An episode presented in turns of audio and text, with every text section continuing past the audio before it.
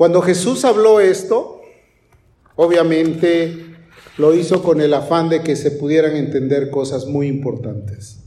Como seres humanos, nosotros estamos sujetos a un mundo donde hay diferentes corrientes, filosofías, donde podemos escuchar todo tipo de voces, podemos oír, podemos ver inclusive cosas terribles, cosas malas que el mundo tiene. Y obviamente Jesús dijo, no es eso lo que te va a contaminar, porque como ser humano continuamente las vas a seguir viendo. Pasa a la calle y te encuentras con un panorama terrible. Puedes ver inmoralidad, puedes ver todo tipo de cosas. Puedes escuchar todo tipo de groserías, de palabras, de enseñanzas falsas, todo. Eso no te va a contaminar a menos que tú le permitas que en tu corazón se anide, que en tu corazón llegue.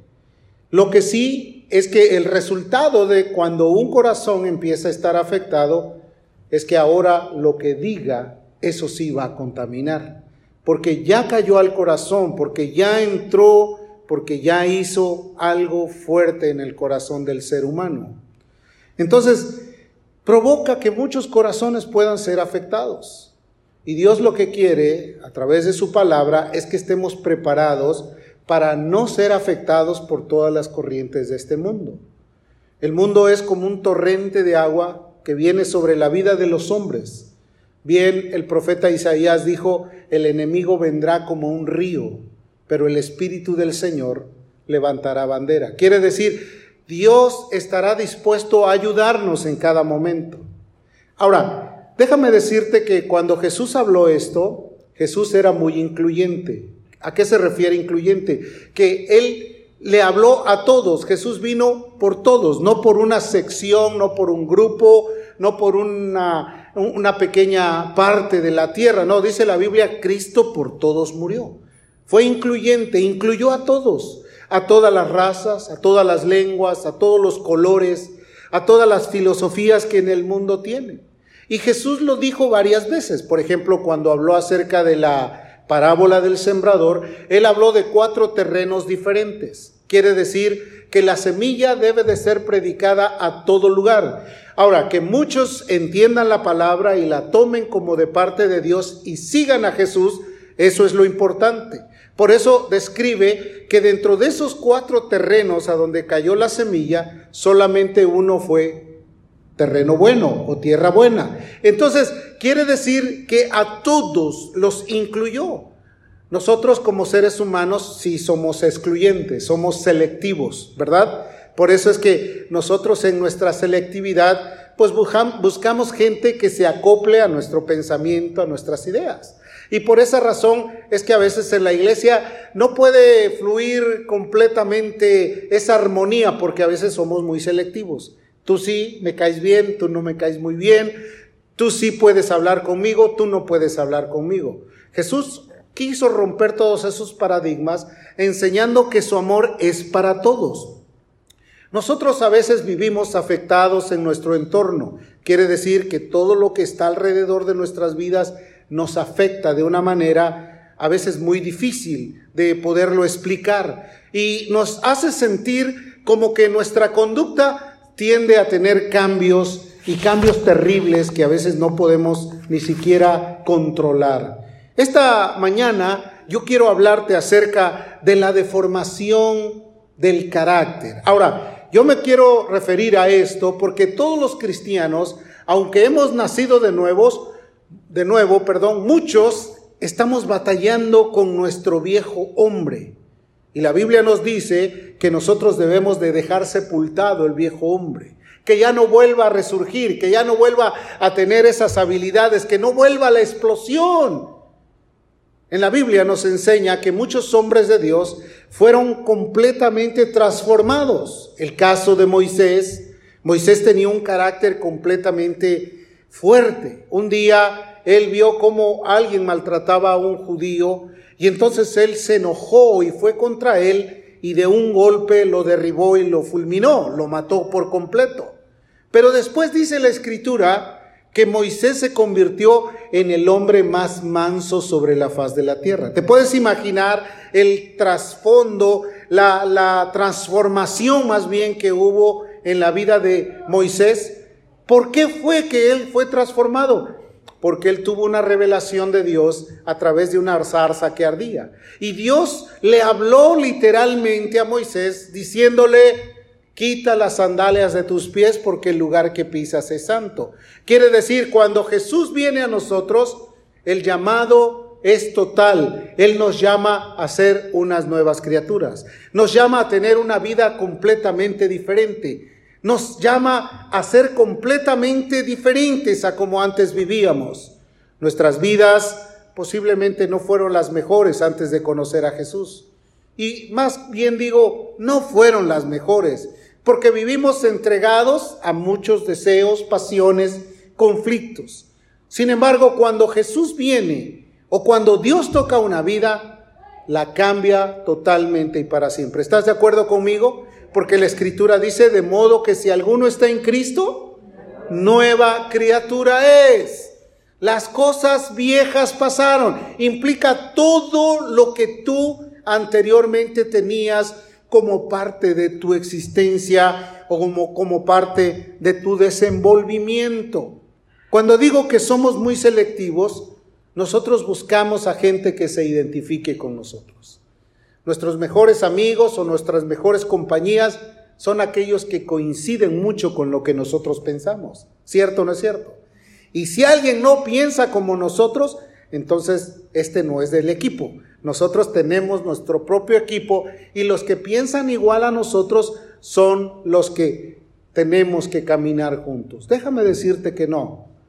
Jesús quiere que todos tengamos un mismo sentir. La Biblia dice que así como el Señor enseñó un Señor, una fe y un bautismo, todos tenemos que anhelar llegar a la estatura del varón perfecto, llegar a ser como Él, buscar el, con interés el poder ser de acuerdo a su misericordia o a su llamado. Yo lo que te quiero explicar es que el problema radica en el fondo del corazón. Vamos a ir a ver Proverbios 4. El verso 23 dice, sobre toda cosa guardada, guarda tu corazón, porque de él mana la vida.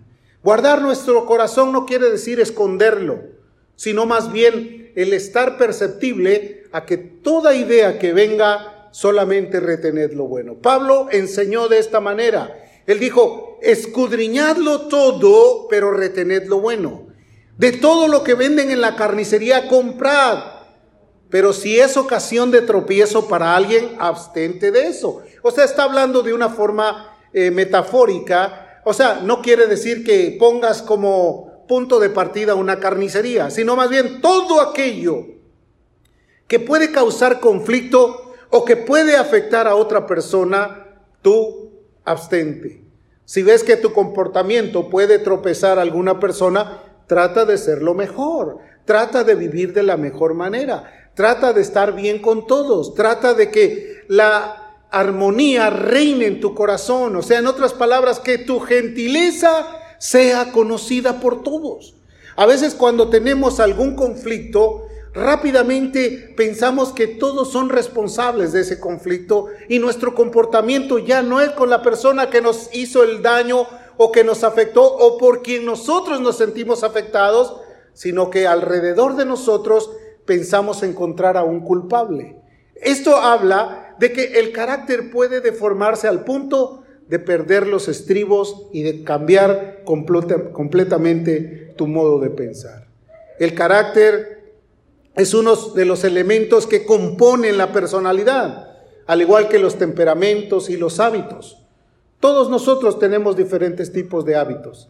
Hay gente que tiene hábitos para ser ordenado, disciplinado, para estudiar, para orar, para atender. Hay otros que sus hábitos son de desorden, son de conflicto. Y a veces todo lo que está alrededor de nosotros demuestra realmente lo que tenemos en el corazón. ¿Por qué? Porque todo lo que nosotros hacemos es prácticamente lo que está dentro del corazón. Ahí es donde Jesús explicó y dijo, no es lo que entra, sino lo que sale. ¿Cómo está tu vida? ¿Cómo está tu entorno? ¿De qué manera está tu tranquilidad o tu paz?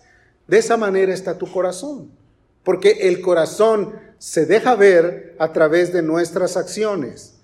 El carácter a veces es muy predominante, a veces nuestro carácter es serio, fuerte, y a veces en situaciones muy concretas dejamos ver realmente quiénes somos, cómo estamos y de qué manera vivimos. Nuestra personalidad puede representar o tener muchos cambios. La Biblia dice que debamos imitar al único que nos enseñó a ser santo, justo, bueno, obediente, al, al Señor Jesús. Nuestra obediencia a la verdad va a permitirnos iluminar al mundo a través de las virtudes que tenemos. Como dijo Jesús, así alumbren vuestras buenas obras delante de los hombres para que glorifiquen al Padre que está en el cielo. Todas nuestras acciones van a poder proyectar realmente la personalidad de Jesús en ti. Las acciones que tú hagas incorrectas van a implicar que no está nada de la vida de Dios en tu vida. ¿Sí me entiendes? Tú y yo vas, tú y yo vamos a reflejar realmente quién es el que mora en nosotros. Si un corazón lleno de desorden o la presencia del Todopoderoso está en nuestras vidas. Algunas personas dicen, es que el carácter que yo tengo lo heredé de mi padre. Déjame explicarte que en las universidades se dice que solamente el 36% del el carácter puede ser a través de la herencia genética. El 36, un tercio solamente, lo demás lo adquirimos de acuerdo al desarrollo de, nuestra vida. Nosotros a veces somos de una forma no porque lo hayamos heredado de nuestros padres o genéticamente haya venido como una herencia genética, sino más bien por el desarrollo a donde nos desenvolvimos, por la gente que vimos, por todas las actitudes que hay alrededor de nosotros. Y hay diferentes tipos de carácter. Déjame explicarte. Jesús, cuando llamó a sus discípulos, dice la escritura, llamó a los que él quiso. Y cada uno de los discípulos era diferente en su comportamiento. Uno, por ejemplo, era muy eh, enojón, era alguien que, que rápidamente se encendía. Jacobo y Juan, hijos de Zebedeo, eran de tal forma que aún inclusive estaban dispuestos a pedirle a Dios que descendiera fuego del cielo para que exterminara a un grupo. A veces nuestro comportamiento puede tener ese tipo de manifestación. Otros eran muy tranquilos, hasta en cierta manera casi eh, insensibles a lo que estaba alrededor de ellos. Había uno llamado Tomás, a quien le decían el dídimo. El dídimo quiere decir que era un gemelo. Él tenía un hermano gemelo, pero no estaba ahí con los doce, sino nada más Tomás. Tomás se caracterizó por ser una persona completamente incrédula, ¿cierto o no es cierto? Un día eh, Tomás dijo, no, pues si yo veo que es aquel que tiene las heridas, entonces yo voy a creer.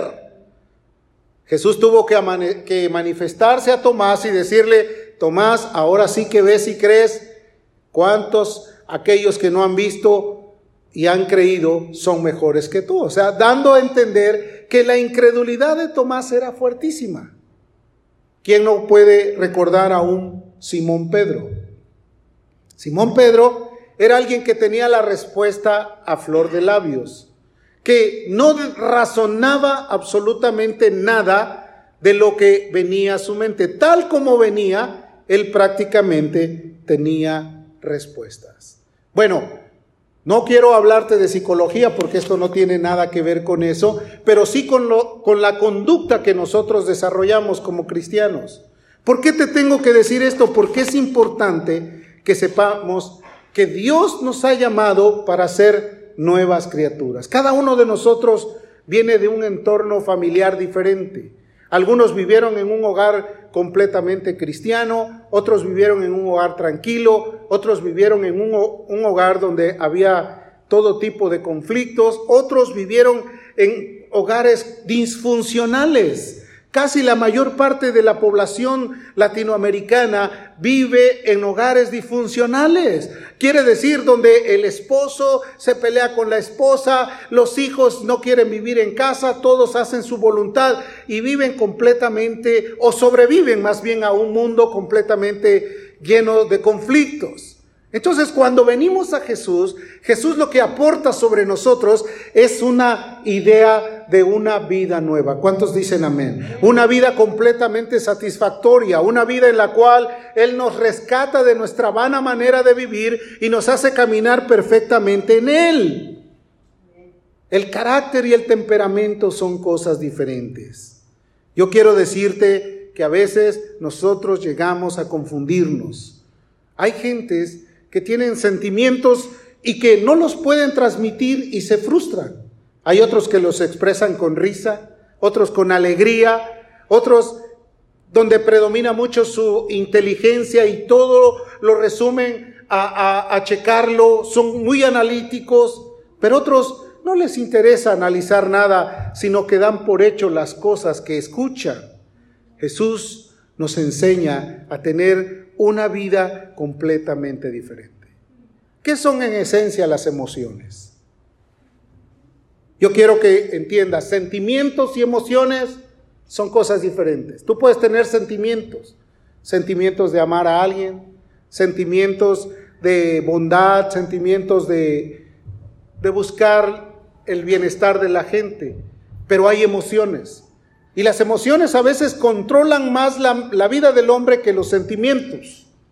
Déjame explicarte. A veces las emociones están a flor de piel de nuestras vidas. En la Biblia nos habla de muchos hombres que fueron muy emocionales. Cuando Pedro vio que venían a tomar a Jesús como cautivo y llegó una campaña de soldados, Pedro se levantó rápidamente y tomando una espada, le tiró un, espadazo a uno de los soldados y le cortó una oreja. Era muy efusivo. Pedro era alguien que cuando Jesús les dijo que tenía que ir a Jerusalén, fue el que se paró y le dijo, Señor, no hagas tal cosa, te van a lastimar. Jesús lo tuvo que reprender y le dijo, apártate de mí, Satanás. O sea, las emociones que Pedro tenía eran completamente descontroladas, porque era muy consanguíneo, era alguien que tenía un patrón de conducta de responder rápidamente sin considerar lo que escuchaba. ¿Cuántas veces nos hemos metido en problemas porque contestamos sin poner atención a lo que estamos escuchando? Sin escuchar con atención y con cuidado. La Biblia dice que todo hombre sea pronto para oír, tarde para hablar y más tarde para enojarse. Es más, aún escribe el apóstol Pablo y dice que no se ponga el sol sobre vuestro enojo. ¿A qué se refiere? Que no dejes que el enojo continúe en tu ser. Hay muchos que se duermen atorados o trabados y, y amanecen trabados y atorados porque el enojo es demasiado fuerte. Y después empiezan a idear ¿Cómo me voy a vengar? ¿De qué manera me voy a desquitar? ¿Hasta dónde tengo que llegar para hacer daño? Y maquinan. El apóstol lo enseñó de esa forma, pero Salomón dijo, aún en su cama no pueden dormir tranquilos porque no duermen hasta no hacer caer a alguien. Es algo terrible. Las emociones cuando están fuera de sentido o de control empiezan a ser como una especie como de marea fuerte que inunda los pensamientos, que baja el alma y que captura el corazón. Y cuando llega el corazón, entonces el corazón del hombre está destinado a hacer plenamente todo lo que quiere y no importa quién caiga.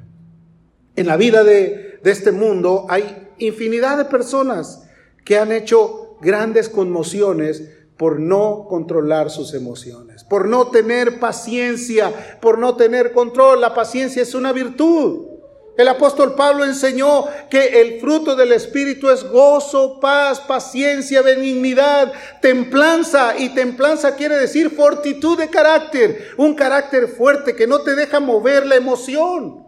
Todos sentimos y todos en algún momento al escuchar algo nos puede hacer sentir enojo. Pero cuando nosotros tenemos fortitud de carácter, podemos decir, podemos sortear esto con la ayuda de Dios. ¿Cuántos dicen amén?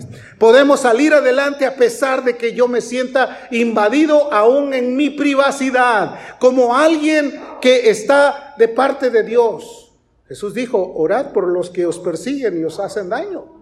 Orad por aquellos que lastiman. Pero a veces como cristianos quisiéramos que las emociones siguieran controlando nuestra vida me la hiciste, ¿qué dice? Me la pagas, ¿no? Y me la vas a pagar doble, porque esa es una reacción normal, esa es una reacción a, pues que no tiene nada que ver con la bondad de Dios. El Señor te enseña a que tú puedas tener tu corazón ligado a su amor. ¿Qué más dice la escritura en Jeremías 17:9? Engañoso es el corazón más que todas las cosas. Y la continuidad es todavía más fuerte, dice, y perverso, ¿quién lo conocerá? Cuando el corazón queda afectado, entonces ya no hay nada de control en él. El corazón nos puede engañar. ¿Cuántos han oído esa expresión de que dice, tuve una corazonada? Y esa corazonada lo llevó a hacer algo equivocado. Mejor, ¿por qué no razonamos las cosas antes de que el corazón nos engañe? Antes de que el corazón nos traicione. Porque engañoso es el corazón.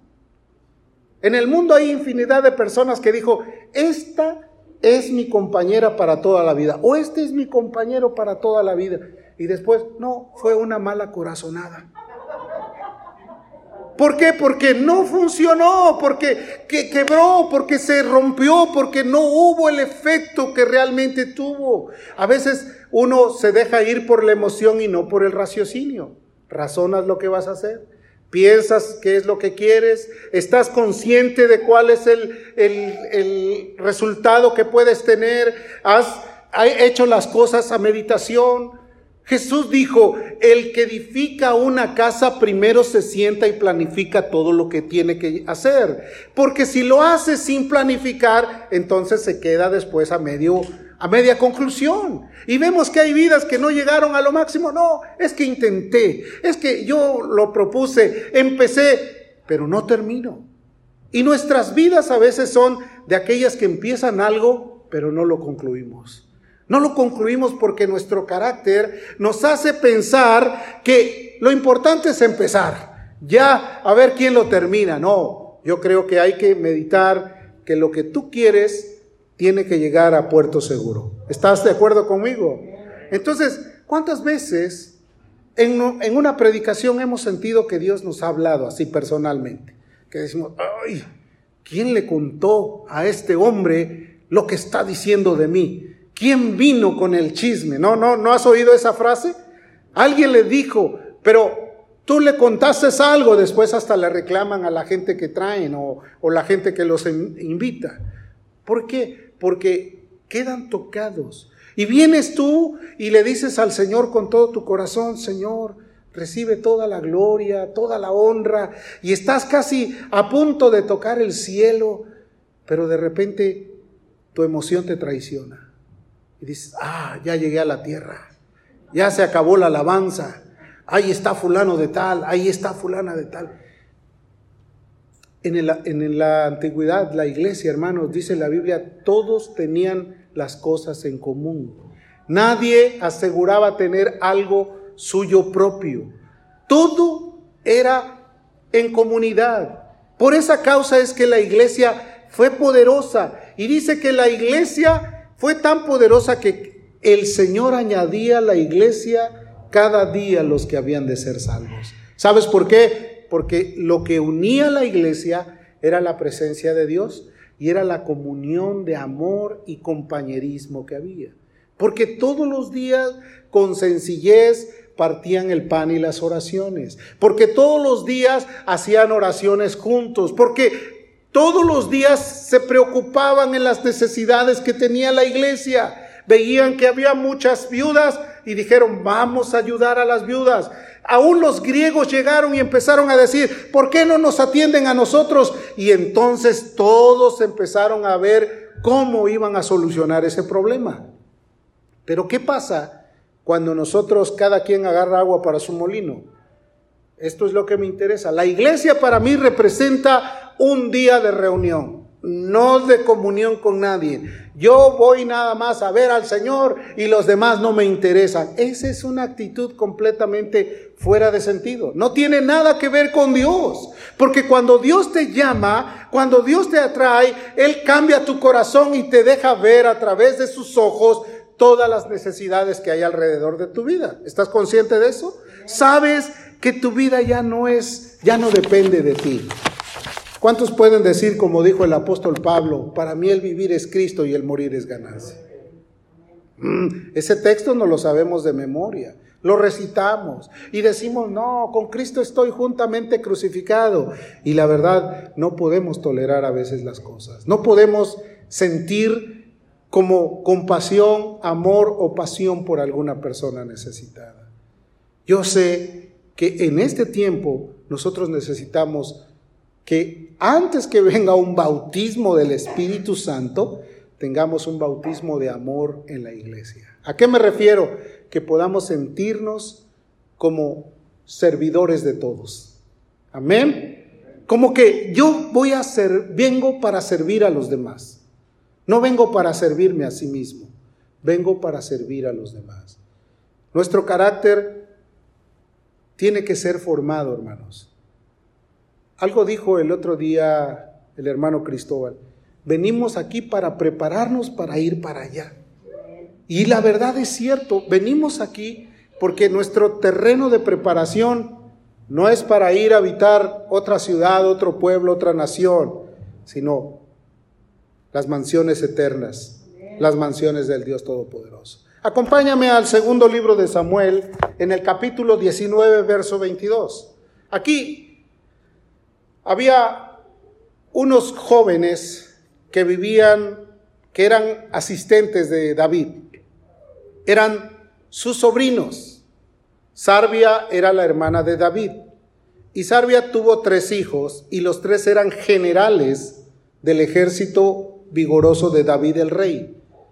Uno se llamaba Asael, otro Joab y, dicen que Asael corría como si fuera que tuviera los pies alados. Eran gente muy valiente. Pero ellos representaron para David un dolor muy fuerte. Porque cuando habían consumado la batalla, ellos todavía querían seguir hacer, haciendo la guerra. Tanto que uno de ellos mató a un general de los que eran del rey Saúl solamente por desquite o sea, no se pudo tolerar y por desquite lo mató. Y para David fue algo muy doloroso. Fíjate lo que dijo David.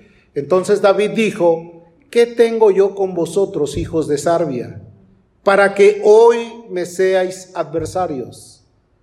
¿Ha de morir hoy alguno en Israel? Pues no sé, yo que hoy soy rey de Israel. O sea, en otras palabras, dijo, ustedes me han causado mucho dolor. Hay un término que se usa mucho, el sarvianismo, que es el querer violentar todas las cosas que están alrededor de nosotros. Jesús vino a salvar lo que se había perdido. ¿Cuántos dicen amén? Jesús vino por el más necesitado. Jesús vino por el que realmente necesita la ayuda de Dios. Los médicos vinieron para los enfermos. Los que no tienen necesidad de médicos no necesitan medicina. El mundo necesita medicina. ¿Cómo poder llegar a los enfermos si nosotros evitamos que la gracia de Dios reine en nuestro corazón?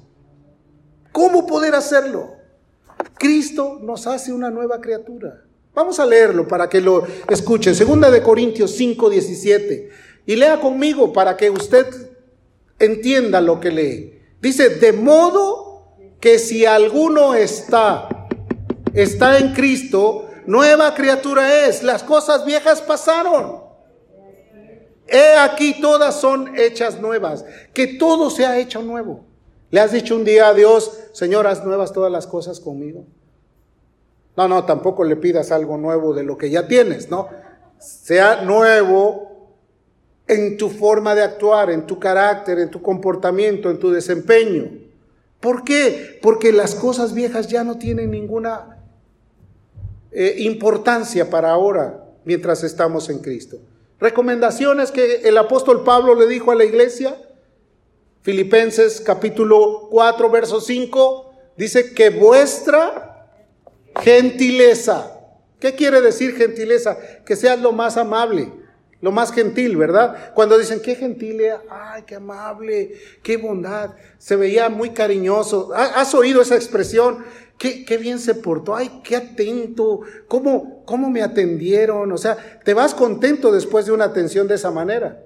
Pero ¿qué pasa cuando llegas a un lugar? ¿Qué quiere? ¿Qué le voy a dar? Por favor, hágase a aquel lado, ahorita lo atiendo. O sea, no, no tienes el mismo, eh, la misma opinión. Te puedes sentir como agredido, como ofendido, aún inclusive hasta quieres ir a hacer reclamos, a hacer un reporte. Me trataron mal, ¿sí o no? ¿Por qué? Porque a veces ya no tenemos esa sensibilidad. Entonces dice que vuestra gentileza sea conocida por todos los hombres. ¿Y con qué finalidad lo dice? Porque el Señor está cerca. ¿Cuántos creen eso? ¿Cuántos creen que Cristo viene pronto?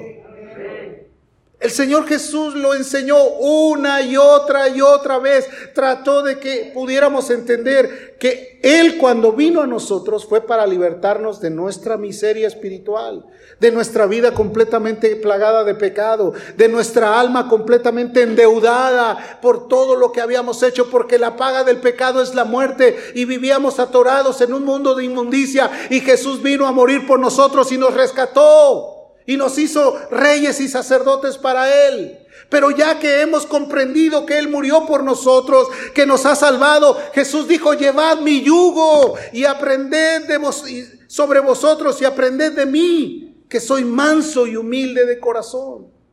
Manso y humilde de corazón. ¿Y qué sucede cuando se aplican estas verdades a una realidad de nuestra vida? Hallaréis descanso para vuestras almas. ¿Por qué te abates, alma mía? ¿Por qué siempre tienes conflictos? ¿Por qué no puedes estar en paz con los demás? ¿Por qué no puedes tener comunión con nadie? ¿Por qué sigues abatido y sigues lleno de conflictos? ¿Por qué? Porque el egoísmo es más grande que la obediencia a la palabra. Es por eso que el cristianismo no brilla en medio de un mundo de tinieblas. La lámpara se pone sobre la mesa, no debajo de la mesa. A veces somos cristianos en nuestra intimidad, a donde nadie nos ve. Aquí sí soy cristiano, pero la lámpara tiene que estar afuera, puesta sobre la, la mesa, para que alumbre, para que impacte a los demás. Pablo dijo también, vestidos pues como escogidos de Dios, santos, amados, de entrañable misericordia, de benignidad, de humildad, de mansedumbre y de paciencia. Atributos que hoy son necesarios para dar a conocer que Cristo es una realidad. Amén. Hermano, yo creo que algo muy importante tenemos que hacer. Volver todos a Dios como si fuera el primer día de nuestro conocimiento y vivir para servir a los demás. Para hacer que nuestras almas sean diferentes Pedro, después de haberse convertido, después de haber cambiado, porque Pedro tenía lo suyo, cuando el Señor lo volvió a llamar, Pedro entendió todo. Tres veces le volvió a, nombrar, Pedro, ¿me amas? Y Pedro pensando, diciendo, pues si tú sabes que yo te amo. ¿Cuántos contestarían a la primera si les dijera ahora el Señor, ¿me amas? ¿Me amas fulano? ¿Me amas sultano? ¿Me amas sultana? Dirían, Señor, tú me conoces. Pedro le dijo, sí te amo. Pues haz esto. Y le volvió a preguntar. Si te preguntan dos veces la misma cosa, es para decirte algo. No me estás entendiendo, ¿cierto o no es cierto? Pero si te preguntan tres, es que realmente te están diciendo, no, no, no, no, no, tú no me has entendido por completo. Y entonces en la tercera ocasión que Jesús le dijo, Pedro, ¿me amas? Pedro dijo, Señor, tú sabes todas las cosas. No había respuesta ya. Ya no hay dónde esconderse después de que te hacen una investigación. Ya no hay nada que decir. Entonces Pedro dijo, vestíos vuestros atavíos, no sea el externo. O sea, en otras palabras, que está bien arreglarse, ¿no? No tampoco vengas todo despeinado y todo, eh, pues como pensando que no tienes cuidado de tu propia persona. Pero eso no es lo importante. Ahora, con esto no quiero decir que el próximo domingo vengas hasta sin plancharte la camisa, ¿no? No, no, me refiero a que pongas cuidado en tu persona, pero no es lo más importante. Dice aquí, vuestro atavío no sea el externo para las mujeres de peinados ostentosos, de adornos de oro, de vestido. Voy a la iglesia, mi mejor ropa. Por eso William Booth tuvo una idea genial de que todos estuvieran uniformados del mismo color y de la misma ropa para que nadie dijera este es más o este es menos. ¿Y sabes por qué lo hizo? Porque la aristocracia cristiana en esa época, cuando entraron todos los salvacionistas, se hicieron así y se voltearon porque no toleraban que la gente del mundo que había sido rescatada viniera a un santuario donde posiblemente era de primera calidad. Pero Jesús aquí nos llamó a todos. ¿De dónde nos sacó? Del lodo cenagoso, de la basura, hermano. Ahí metió su mano y puso nuestros pies sobre la peña. Así que alégrate de ser cristiano. Dice además, sino el interno del corazón. Que sea del corazón, en el incorruptible ornato. ¿Qué es un ornato? Esta es una planta de ornato. Ornato es algo que es solamente algo, pues, para adornar. Pero dice que es incorruptible el ornato de un espíritu afable, apacible y que es grande en estima delante de Dios. Que sea Dios el que estime mucho tu vida. Dios estimó la vida de Job. Dios estimó la vida de muchos hombres. Que estime nuestra vida. Si nos estima la gente, porque en, el mundo, y vamos a ser honestos, casi toda la gente quiere ser amigo del pastor, ¿verdad? Pero amigo del otro hermano, mm, ahí no. Yo quiero ser amigo del pastor, yo quiero ser amigo o amiga del pastor, yo quiero estar cerca de ahí. Pero pocos queremos ser amigos de aquellos a quien Cristo también rescató y murió por ellos. ¿Por qué no voltear los ojos a Dios? ¿Por qué no decirle, Señor, quiero renunciar a mí, yo quiero vivir para ti, yo quiero que mi carácter sea el mejor para tu gloria, para tu honra y para tu alabanza? ¿Podrías decirle hoy a Dios eso? ¿Podrías venir hoy y decirle con todo tu corazón, Señor, te necesito más que ayer y te necesito más que mañana? Hoy es el día. Así que yo te voy a invitar que te pongas de pie en esta tarde y que le digas con todo tu corazón, Señor, ¿a quién vamos a ir si solo tú tienes palabras de vida?